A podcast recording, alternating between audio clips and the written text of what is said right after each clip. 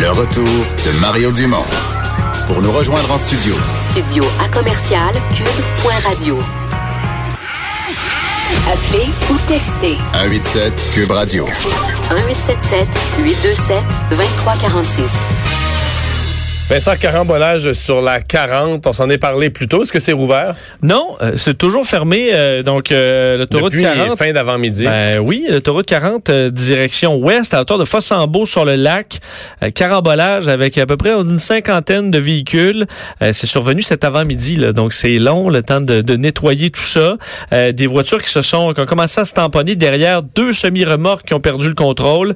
Alors, un premier sorti de, sorti de la voie a amené des voitures avec lui. Puis après ça, ben, c'était, euh, c'était l'effet domino. Euh, la Sûreté du Québec n'a pas confirmé encore le nombre de véhicules, mais on doit euh, éviter le secteur. On a un long détour par Saint-Augustin, dans le secteur près de Québec.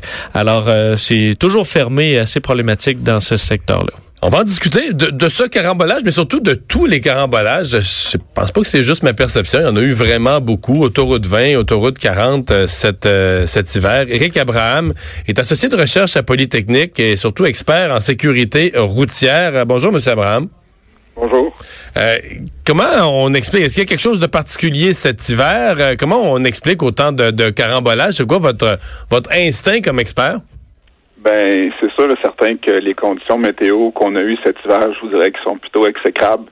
Donc, euh, c'est sûr que quand les conditions météo sont moins belles, il y a, le risque d'accident est plus élevé. Puis ça, ça a été tout le temps d'année en année, mais cette année, je vous dirais Ouais. que Mais quand les même- hauts et les bas sont plus présents. Mais qu'il y a des accidents, oui, des sorties de route, mais là, des, des dizaines, voire même des fois, on a dépassé là, les, les 100 véhicules. Euh, ça ça s'explique comment, ça? Je pense pas que ça s'explique pourquoi il y a plus de carambolage cette année que d'autres années? Est-ce que c'est une coïncidence? Peut-être. Mhm. Ça, je peux pas vous dire le pourquoi. Mais pourquoi que les carambolages se produisent? Ouais. C'est que je pense que les gens ne sont pas consciencieux de, de l'état des routes et des conditions de la chaussée et de la météo.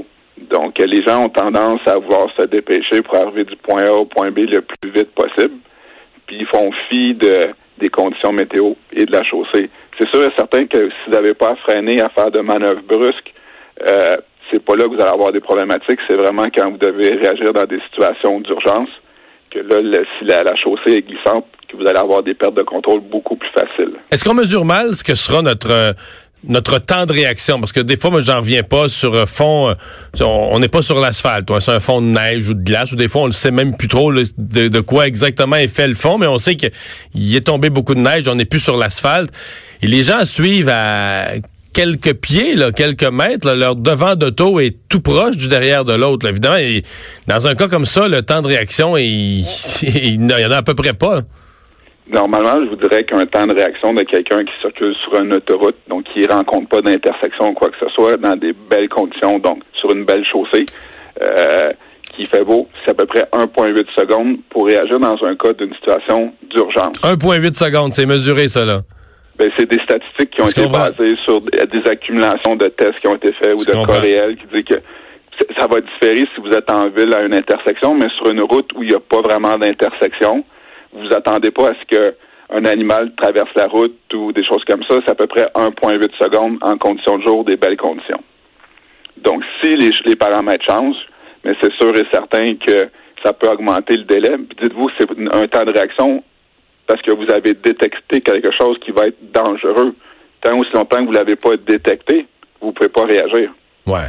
Une fois que vous le détectez, là, vous pouvez mettre le pied sur la pédale de frein. Ça veut pas dire que ça va réagir à votre goût non plus, puis ça va arrêter tout de suite. Là.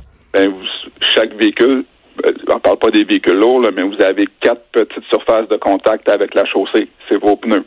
Donc, quand c'est plus froid, quand il y a de la neige, quand il y a de l'eau, quand il y a de la glace, votre coefficient d'adhérence diminue. Il fait en sorte que même si vous voulez freiner, ça va vous prendre une plus grande distance pour immobiliser votre véhicule. Donc, dans ces cas-là, vous devez avoir tout le temps en tête que vous devez garder une plus grande distance avec le véhicule qui est en avant de vous. Donc, dites-vous qu'à 100 km heure, vous voyagez, vous faites 28 mètres par seconde.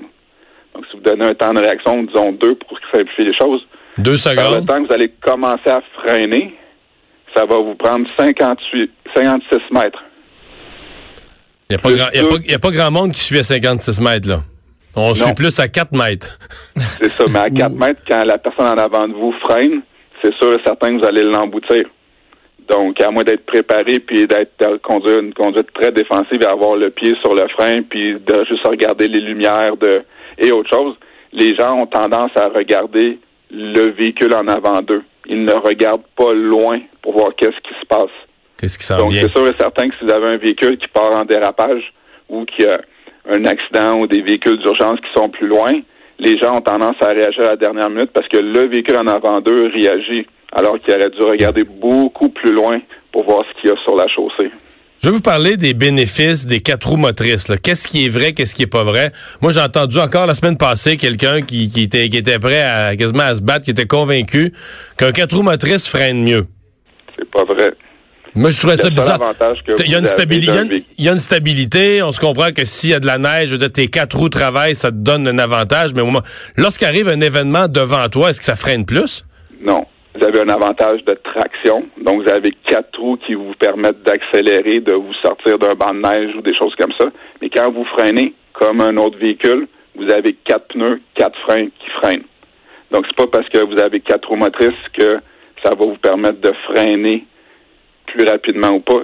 Les lois de la physique s'appliquent à autant un quatre roues motrices qu'un deux roues motrices. Ils sont les mêmes. C'est pas le fait d'avoir quatre roues motrices qui va vous donner un avantage de freinage et de maniabilité. Ça va vous permettre d'avoir une meilleure traction, mais pas un meilleur freinage, puis pas une meilleure maniabilité de changer de voie. Mais est-ce qu'il n'y pas, euh, ce qui était sous-jacent à ma question, est-ce qu'ils sont pas devenus, euh, euh, je dis, je parle, j'en suis un j'en ai un quatre pattes, là, mais je veux dire, est-ce, est-ce que c'est pas un risque si les propriétaires de quatre roues motrices ne sont pas réalistes par rapport à ce qu'ils ont comme véhicule, s'ils se voient comme une coche trop invincible, dire qu'ils ils ont peut-être un petit surplus de sécurité, mais pas au point de se penser invincible, mais si, s'ils s'auto-évaluent mal, là, ils deviennent, plutôt que de devenir un élément plus sécuritaire, ils deviennent un élément plus risqué?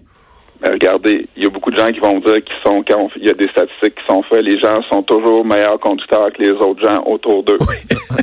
Même si vous seriez le meilleur conducteur au monde, les gens qui sont autour de vous, eux, s'ils font une erreur de conduite, vous devez réagir ou pallier à cette erreur-là. Donc, vous êtes beau être le meilleur, vous avez des limitations physiques aussi. Votre véhicule, à un moment donné, il peut pas faire ce qu'il veut sur la chaussée. Donc, comme je dis, ça peut être peu importe un champion de Formule 1 qui conduit le véhicule, il n'y aura peut-être pas de problème, lui, à négocier les choses, mais si quelqu'un devant lui fait une fausse manœuvre, il va falloir qu'il réagisse à cette manœuvre-là. Et c'est souvent le cas. Dites-vous que plus de 90% des causes des collisions, c'est un facteur humain. Vous suivez de trop près, c'est la personne qui décide de suivre trop près. Euh, vous freinez trop brusquement, vous donnez un coup de volant, c'est l'humain qui est en arrière du volant.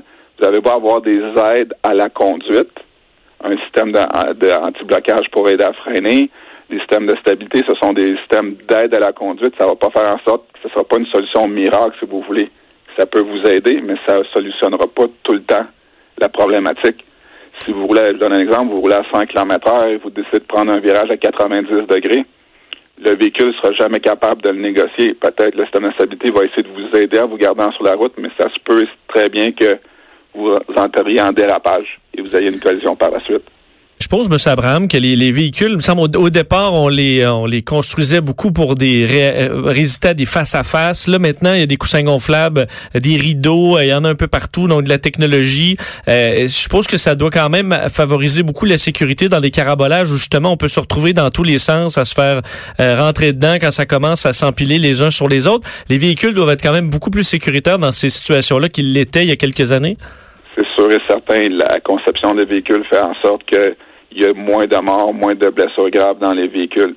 Il faut comprendre qu'à peu près 50% des collisions sont en composante frontale, donc c'est l'avant du véhicule qui percute quelque chose, une vingtaine de pourcents chaque côté, et le reste en arrière et des tonneaux, des choses comme ça. Donc, il y a beaucoup plus de systèmes de protection qui sont conçus pour des impacts frontaux. Latéraux, il y en a, mais dites-vous que la zone de déformation que vous avez sur les côtés au niveau des portières, c'est quand même relativement mince par rapport à tout ce qui est compartiment moteur. Donc, dans des collisions, ce qui blesse beaucoup les gens, c'est quand on a de l'intrusion au niveau de l'habitacle. Donc, il y a moins de collisions latérales, mais le risque de blessure est quand même plus grand. Mais ça fait pas en sorte que dirais qu'il y a beaucoup plus de, de, de, normes en vigueur qui fait que la protection est de beaucoup mieux. Les véhicules se déforment beaucoup plus pour absorber de l'énergie. Donc, oui, les véhicules, les gens disent, ah, ils s'endommagent à pas grand-chose. Mais en théorie, si j'aime mieux endommager le véhicule que d'endommager le conducteur et ses passagers. Oui, parce que tout, tout le matériel qui fait de l'accordéon, là, c'est de la collision qui est absorbée, que le corps humain a moins avec la colonne, puis le, cerveau, puis que le corps humain a moins à, absorber. Euh, Monsieur Abraham, merci beaucoup de nous avoir euh, parlé. Ça fait plaisir. Bonne journée.